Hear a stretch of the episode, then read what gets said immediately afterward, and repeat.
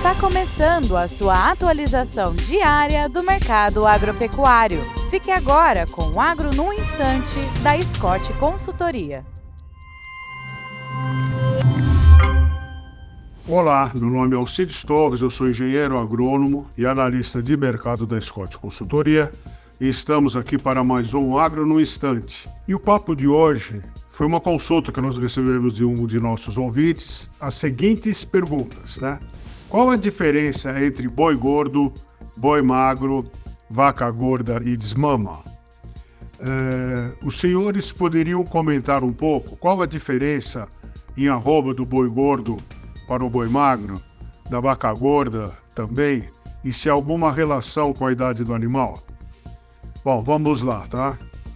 Boi gordo. O boi gordo é o bovino terminado, né? Ele está ali com 18, 19 arrobas e pronto para o abate. Então isso, a isso a gente chama de boi gordo, tá? Boi magro é um bovino, né? Pesando aí entre 12 e 13 arrobas. Então ele é um bovino para recria, né?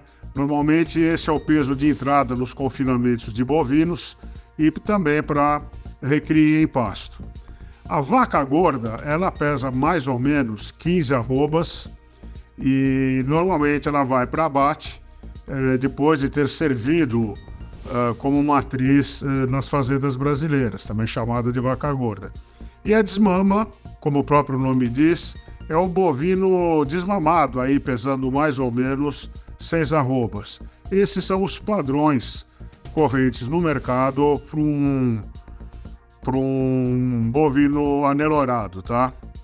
É, a diferença entre a lobo eu já falei, é, e não existe relação de idade, tá?